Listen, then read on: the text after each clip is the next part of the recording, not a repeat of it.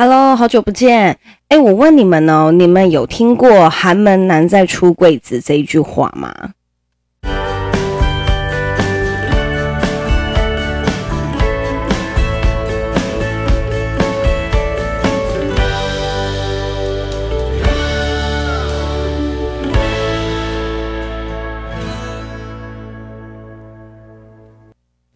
儿童系列精酿软糖，补充叶黄素、玉米黄素等多种类胡萝卜素，含欧洲月菊、金盏花、枸杞、黑醋栗等珍贵的成分，降低三 C 造成孩子的影响，保护孩子的眼睛。如果有任何需要或者是有兴趣的话，可以私讯我的 IG 哦。好，我们今天要讲的主题是什么呢？我们今天要讲的主题啊，就是寒门难再出贵子这件事情。啊，这句话是什么意思呢？这句话的意思是说，哈，就是比起以前啊那种大部分的人都可以白手起家，好，然后呢，台青椒里面呢都是那种呃很乡村来的孩子，好，然后呢就是那种很激励、很很激励人心的那种苦读，然后变成很优秀的。呃，人的这一种事情呢，哈，在现在这个年代会越来越少。那呃，这件这个这件事情其实已经讲蛮多年的了。然后在呃很多年前，有一个叫做好像叫做大演说家吗？还大演讲家一个中国的节目。然后里面呢有一个参赛者就有讲了这个主题。那为什么最近我会突然之间把这个主题 拿出来讲呢？是炒冷饭嘛？也不是。我为什么会突然之间拿出这个来讲呢？好，是刚好现在是什么？十二月嘛。那十二月就是我的家人，我的姐姐从国外回来了。那她从国外回来的时候呢，哈，因为她本身是呃留学美国的博士，那她有讲了一些有关于呃她周遭的一样的，就是去国外留学的台湾人。啊，家里面的一些状况，然后你就会发现，诶，怎么我姐姐的那些在美国读书的朋友，好，怎么不是非富即贵啊？就是各种家里面的状况都非常非常的好。家里面很多都是经商的，要不然就是父母亲是大学教授，很少有呃，我记得听他讲，目前好像没有一个同学是跟我姐姐一样来自一个普通的家庭哦。我们家真的算普通的家庭，可是可是其实我常常跟人家讲，我家里面算普通的家庭，很多人都还是觉得我的家庭已经是很好的，因为我父母亲都是老师，我父母亲都是国中老师，那。这样子的一个家庭背景，对很多人来讲，就是，哎，你这个已经是很好的，好不好？那我自己讲出来，好像也有一点点心虚。那只是我大姐在她的美国交友圈相较之下，我们家里面家境是相对普通的。那很多人会说哈，哎，为什么会变成这样子啊？台湾不是有很多奖学金给呃国外给给要求学的孩子们吗？国家都有非常的奖奖学金，或者是助学贷款给呃你有能力，但是呢你可能没有资金可以去出国或者是进修的人，不是吗？对不对？好，就的确真的都有都有这些奖学金。可是为什么即使有了这些呃国家给的奖学金跟资助，好钱这方面的问题啊，为什么有办法达到这些成就的人呢？还是家里面？通常经济条件算不错的，好，那我们就一个一个来讲。我不知道大家从从什么时候开始补习的，我自己本身是从国小五六年级开始补习，因为我数学真的很烂，我数学是真的很糟很糟的那一种。然后呢，我们班那时候的第一名跟第二名，国小哦，我还是个南投人哦，我还不是台北人哦，我是南投人。然后呢，我国小五六年级。我们班的呃前三名，好，我们不要讲国小三年级之前，因为国小三年级之前好像大家全部都是全科满分嘛，对不对？那我们国小五六年级的时候，你慢慢就会看出一些程度上面的落差，因为国小五六年级有时候考试考的数学，呃，就已经有一点难了，哈，呃，我我现在看当然不会觉得难，但是在那个时候就已经觉得有一点难了，再加上那个时候在南投啊，哈，就是我们很流行考私校。什么私校呢？就是台中的贵族学校，味道中学、明道中学、小明女中。哈，台北的话，可能就是延平、维格这一类的。那南部的话，各个县市其实都有自己呃的重点贵族私立学校。那个时候很流行考私校，可是我考了真的要是去读的吗？不是，我们考那个其实最主要是父母想要试探看看我们的程度在哪里。所以那个时候五六年级我开始上数学的补习班，我们班的前三名也全部都在补数学。都在南投这个小地方，那我们找了一个很厉害的老师，然后再补数学。然后呢，那个补习班里面呢，吼就有各个南投比较重点的国小的，呃，几乎是全校的前几名的学生都在那边补习。好，那那个时候我也不觉得有什么，呃，有什么。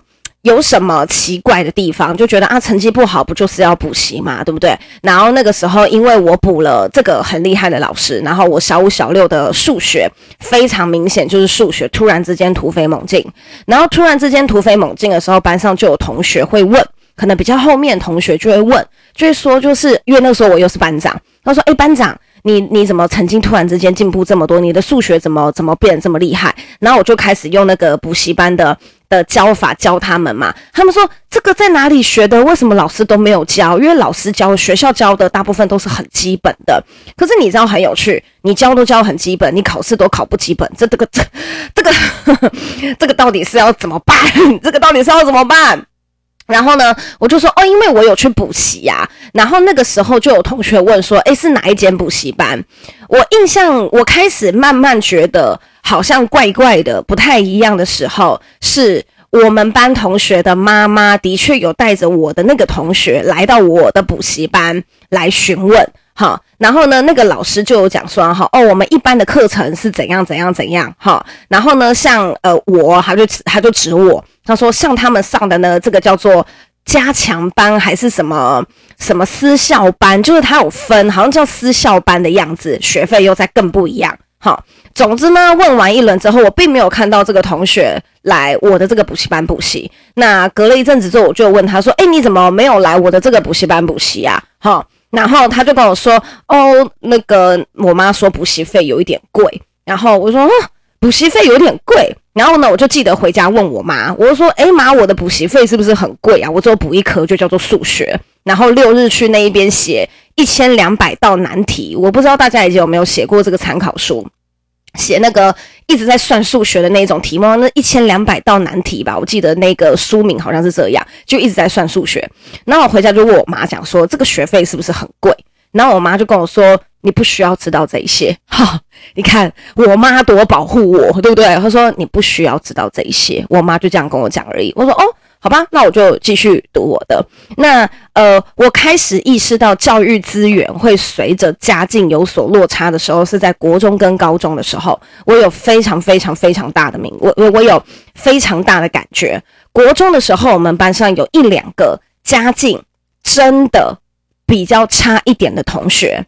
是那一种，就是呃，是那一种营养午餐是学校补助的，营养午餐一个月五百嘛，是学校补助的那种同学。那那个时候啊，好，我们班上的前五名啊，包含我，好，国中的时候我们班的前五名包含我，家里面呢，呃，就是都没有到很糟。就是真的，就是都没有到很糟啊。有同学是在中华电信，有同学的父母是在中华电信，有同学家里面是在做生意。那那个时候啊，吼，就是有一个同学，他的名次一直徘徊在十名左右，十名内，可是一直没有办法达到前五，一直在十名内。他是那前十名名里面唯一没有补习的同学，很特别，对不对？他是那前十名里面唯一没有补习的同学。然后我就问他说。你要不要去补习呀？我就说，我觉得你去补一下，应该很快就会进步哦。然后他就跟我说，我们家没有能力可以让我补习。然后呢，我就说，啊，真的假的？他讲说，对啊，因为就是补习费其实很贵。我就说，那你都怎么样学？他说，我就是上课认真听，然后回家做题目。然后他的题目是怎么样子做呢？他的题目是他的哥哥跟他的姐姐已经毕业了，然后他们只有买一套参考书，就是他哥哥跟姐姐。然后他们上面都是用铅笔写的，然后呢，传承到他这边的时候，用橡皮擦全部擦掉，他可以再从头到尾再写一次。然后他也只能用铅笔，因为他下面还有两个弟弟妹妹。我那时候听到这件事情的时候，我整个傻眼。后来呢，有一次，呃，国二的时候，我们有一个叫做格数露营的活动，哈。隔宿露营的这个活动呢，一个同学好像要交了一千多还两千块吧。其实我们那时候都没有感觉，因为都是父母出的。那那个时候呢，全班唯一没有去的同学就是他。我就问他说：“你为什么不去？”他就说：“因为很贵，然后我没有钱。”我就傻傻的，你知道我就说什么吗？我说：“你有跟你爸妈说吗？你要不要跟你爸妈讲？全班都有去，就你没有去而已。”诶，他就说他讲了，可是没有用。然后他最后跟我说：“哎、欸，我爸妈有跟我说毕业旅行会让我去，所以这个不去我没有关系。”好，那这个同学他一直都维持在班上前十左右的名次，可是到高中他就是没有办法考得很好，然后再到没有读大学，高中毕业就直接去工作了。好，那。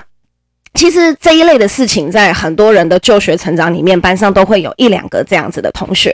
好，那我不知道大家有没有去台大看过？我自己本身是有两任男友，都是读台大的。都是读台大的，所以我大学时代的时候，我就很常跑台大，然后我就很常跟他们的同学聊天。反正我有一任前男友的同学还是谁，是翁姿曼，就是现在大家讲的台大舞姬，有气质又漂亮、学历又高的那个台大女神翁姿曼。她的同学是她，好，同班同学。我有任男友的同班同学是她，对。然后呢，我呢常常在跟我的。我那时候男朋友的那些朋友聊天里面，哈，他们大部分的家庭不是父母是老师，要不然家里面就是经商。然后我当时的那个男友家里面是从国外海归回来的，然后呢带着大量的现金回台湾投资房地产的。好，这一类的同学非常多。然后呢，他们的话题都是什么呢？他们的话题都是：诶，你毕业之后你要考研究所吗？你毕业之后你要出国吗？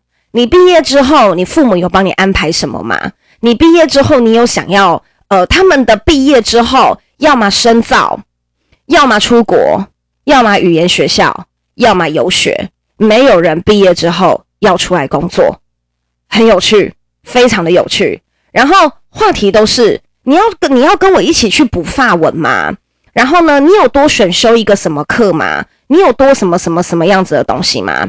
他们没有人是在为经济这方面担心的，这个是这个是很特别的一件事，因为因为其实现在你在教育资源分配啊，跟原生家庭的影响啊，你非常多家世背景没有很好的孩子，他很难考上好的大学。那你说现在不是学历无用制吗？学历又不代表一切。对不对？他讲说，如果他有这份心的话，他有那个脑袋的话，对不对？他是不是也是可以有一番作为？你看王永庆不是也只有国小毕业吗？或者是那个谁谁谁贾伯斯不是也大学没有毕业吗？很多人都会这样讲。对，大家讲的都对。可是我们讲的是寒门难再出贵子，这个贵子并不是指的是大富大贵。你知道这个贵子的意思是说，说它不包含的是财富，它包含的是道德品质、言行举止。知识水平，还有能力，还有很重要的一件事情，就是你的想法。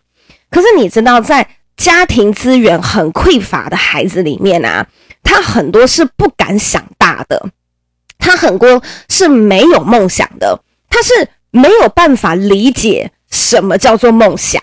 他的梦想可能是我想要帮家里买一个房子，这可能是他的梦想。他的梦想很有可能是我一年想要出国玩一次。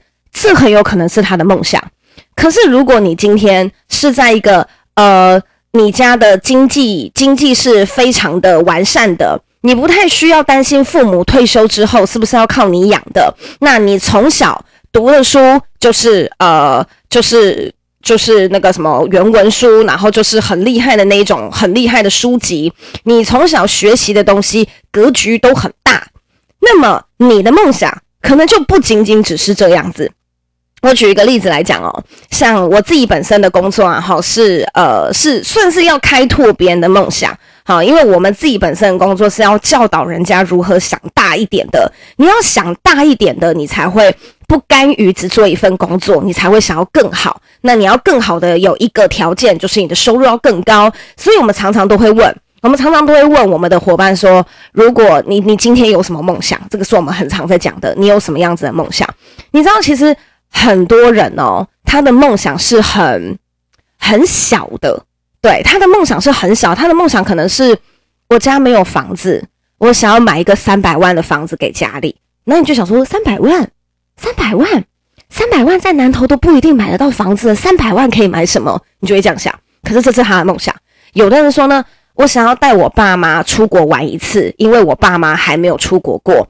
然后说，哦，你三十岁，呃，你爸妈还没有出国过，你也还没有出国过，呃，你就会想说，诶，怎么会这样子？然后等到你去了解他的家庭背景，你才知道，他们可能从小很小就知道。就是没钱是一件很恐怖的事情。他们很小就知道自己家里面的能力不是很够，他们不敢往大的地方去想。好，你看他们很多人是不敢往大的地方去想，他是不敢往呃更更说我要创业，我要怎样，然后呢，我要环游世界，我要当太空人，就是他不会有这一种很天马行空或者是很大的梦想，他的梦想变得是很现实的。那我曾经听过，我们有一个老师，哈，就是我的上级，我的上级有一个老师呢，反正他就是生了两个儿子，好，然后呢，我记得我早期。我早期听到这个分享的时候，其实我很不屑。我跟大家讲一下，那个早期我听到那个梦，我听到我听到那一段演讲，其实我是很不屑的。他就说呢，哈，因为呃，因为他能力很好嘛，对不对？就是从从年轻的时候就在我们公司经营，然后到现在做二三十年的，我们这个行业做很久的，真的可以赚非常非常多的钱。然后在新店买了那一种。那种超级豪华的别墅，然后呢，自己的儿子都是读私校那种超级优秀的哈。那他呢就有讲说哈，他有一次在跟他儿子聊到梦想这一件事情，然后他儿子就说哈，他儿子就说，哎，妈妈，为什么会有人的梦想是买房子？然后呢，他妈妈就他妈妈就我们的上级就说，哦，因为很多人他其实这一辈子可能都还没有住过一个大房子，所以他的梦想是买一个漂亮的房子给家人。那这时候，他儿子就讲说：“买房子怎么会是梦想呢？买房子应该就只是一个呃呃一个一个现实考量而已。我认为啊，梦想这件事情啊，应该是不限金额、不限时间、不限体力，你都拼了命想要把它完成的那个理想，才叫做梦想。买房子怎么会是梦想呢？”然后我记得我那时候听到这个时候啊，我是心里面就是白眼一直翻，一直翻，一直翻，一直翻。那我就想说，天呐，你可以讲出这一句话，是因为你爸妈从小让你过着衣食无缺的生活，并不是你真的很优秀。然后那时候呢，我们那个上级的。我们那个上级老师然后就说，我觉得我儿子真的是点醒了我，我觉得我儿子讲的那个才是梦想。然后所以他说他之后就常常告诉自己的伙伴说哈，买房子啊，哈，然后跟带爸妈出国这种东西，其实只是只是就是呃，只是呃一个现实的考量，它并不是你的梦想。然后他说他就要去跟他的伙伴沟通，他人生真正想要的梦想到底是什么。我那时候听到的时候，我就真的觉得说，天哪，这真的是我白眼睛翻到不知道在哪里去。我想说，那是因为你们是什么样子的家庭，所以你们的小孩啊、呃，他的梦想才会那么大。可是，一般家庭出来的小孩，他的梦想是不可能这么大的。那这中间的过程，我那时候非常的不屑。可是我现在就懂了。我现在就懂的原因，是因为我觉得，我觉得这个就是原生家庭跟环境会造成一个小孩的格局究竟是大还是小这件事情。如果说你从小给你的小孩就是是有一个很衣食无缺的环境，然后呢，你给他非常好的教育水平，自然而然他未来呃有成就、有能力，然后呢有有有有跟别人与众不同的经验，这件事情是你你用你用你用你的脚趾头想都都都知道，这是一定会发生的事情。那至于那一些可能比较没有能力的家庭的小朋友，他们究竟应该要怎么办，对不对？这应该是最多人最想知道的。好，那其实啊，哈，在这种情况之下，哈，我个人是觉得，哈，的确，的确就是，呃呃，这个社会是非常的不公平的。这件事情是你必须要能够，嗯，立马知道的。你一旦一直抱怨这个社会不公平，其实对你是一点帮助都没有的。那我个人是真的觉得这个社会非常的不公平呢，是在有一次，是在有一次，好，是在有一次呢，呃呃，那个那个，我小的时候，就是在我快要升国一的时候，那个时候我那时候住南投，那那时候有发生九二一大地震。那九二一大地震的时候呢，我将近有半年左右的时刻是没有上学的，就是学校是没有办法运作的。然后因为死太多人，然后学校也倒一半以上，你根本没有教室，你没有地方可以上课，所以我们大概有将近半年左右时间没有上课，哈，就每天都在每天都在等饭吃啊，每天都像个要饭一样在排队。那那个时候呢，就是呃，政府有推出了一个叫做“寄读计划”。寄读计划是什么呢？就是你可以先把你的小孩送到外县市去读书，免得他之后要升国一会无法衔接。所以那个时候，我母亲就把我送到了台北一间贵族学校进行寄读。那个贵族学校就是在新中学，我不知道大家有没有听过，是从幼稚园、国小、国中到高中一系列的那个学校，叫在新中学。那那个时候呢，我我我去我去寄读的那个那个那个学校呢，哈，是一间私校。那在新中学哈，我就记得那个时候我参加了一次他们的段考，然后呢，国小小六段考，你知道他考什么吗？我那时候看到那个题目，我真的傻眼。他问我，挪威的首都叫什么？他叫我，他问我芬兰的首都叫什么，你知道吗？虽然说老师考之前已经跟我们讲过说，这个你要背起来，因为我会考这个。我说拜托，我才小六诶、我连日本的首都是哪里我都不知道了。你问我芬兰的首都在哪里，你要我背挪威的首都在哪里，我无法理解、你知道吗？我完全无法理解。然后呢，可是老师就讲说，你们这个一定要背出来，你们这个一定要写出来，而且中英文都要，中英文都要，中英文都要。诶，我的那个年代国小没有教英文呢，我的那个年代英文是从国一才开始教的。然后他跟我说中英文都要，我顿时真的觉得超级不公平。我就跟老师说，老师我没有学过英文。我说我我说我在南投，我的学校是没有教过英文的。虽然我那时候有在补习，可是我那时候补英文还在唱 A B C D E F G，就是我我还在 A B，我还在写 A B C D 大小写的那个时代，他已经要我背下赫尔辛基那一些很奇怪的英文名字。然后老师就跟我说：“那你就死背啊，那你就死背啊，我不可能为了你然后不考英文。”老师就直接这样讲。对，我知道我那时候就有点尴尬，我讲啊，原来他们都有学英文啊，原来我没有，我那时候就觉得非常不公平。然后，但是最后考试，当然我就是拼的哩哩啦啦嘛，对不对？我还在学，我还在唱 A B C D E F G 的时候，他们已经在考。他们已经在考，就是挪威的首都、芬兰的首都，那些欧洲国家首都，他考每一个欧洲国家的首都。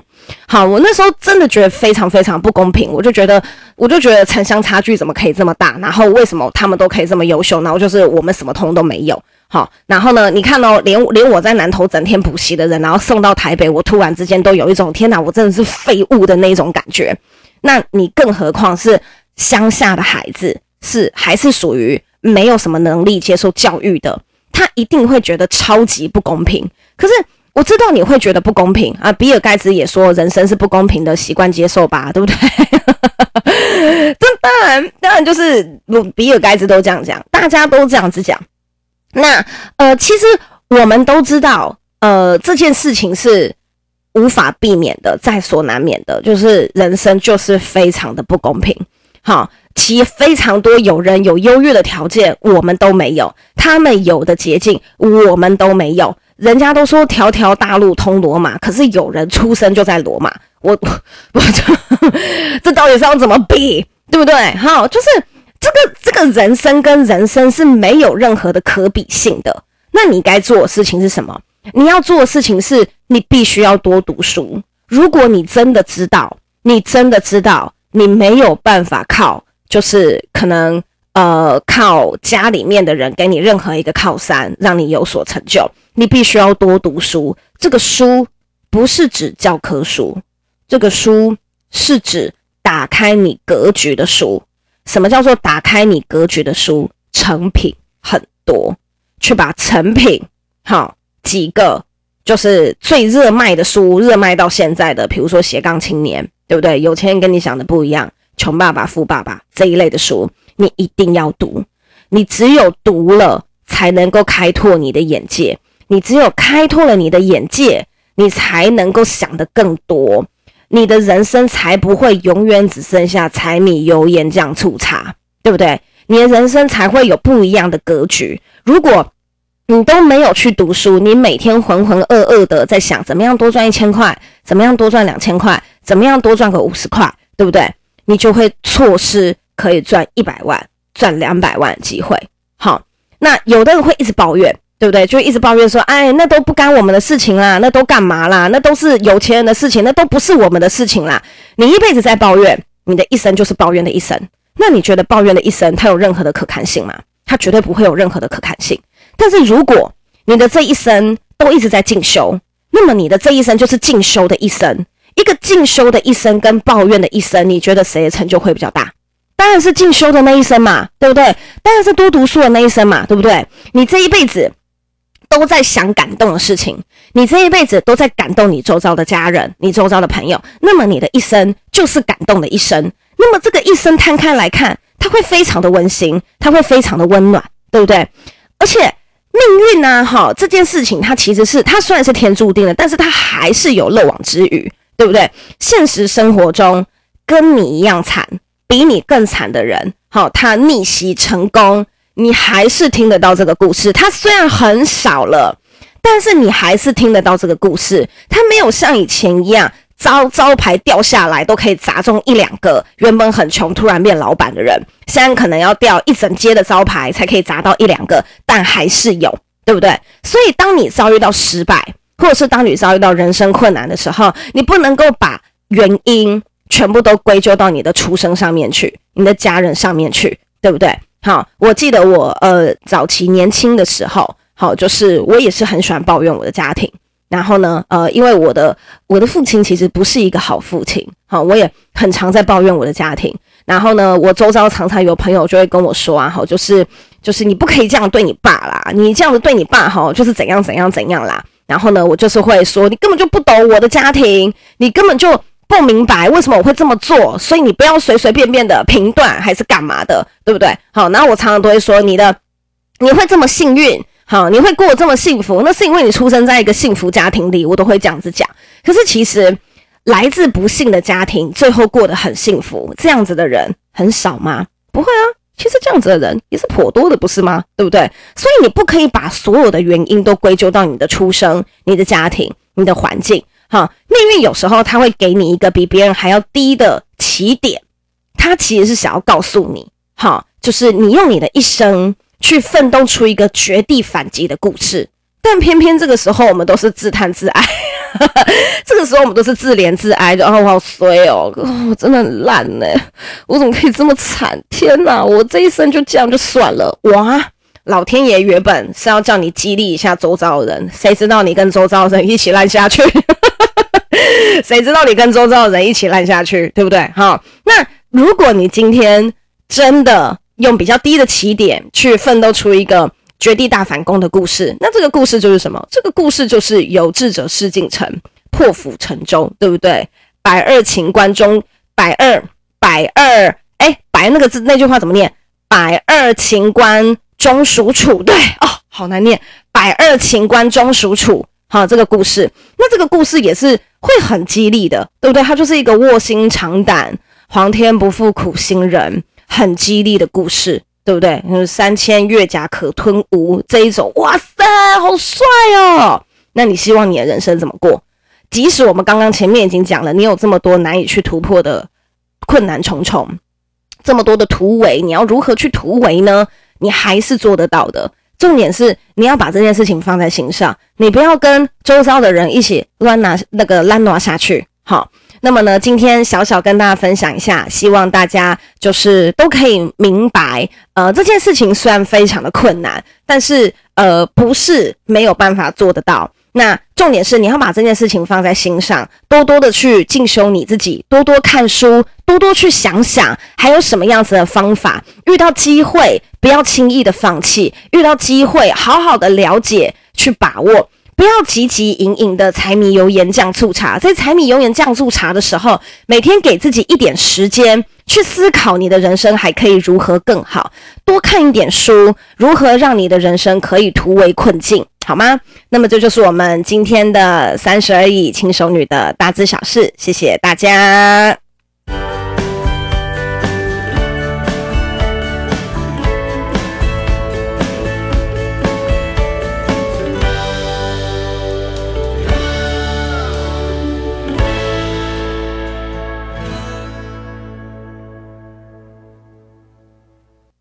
那我的 IG 呢，连接有放在下面。如果大家对我的 IG 有兴趣的话，都可以追踪，或者是对我前面叶配东西有兴趣，也都可以私讯我的 IG。谢谢大家，我们下次见。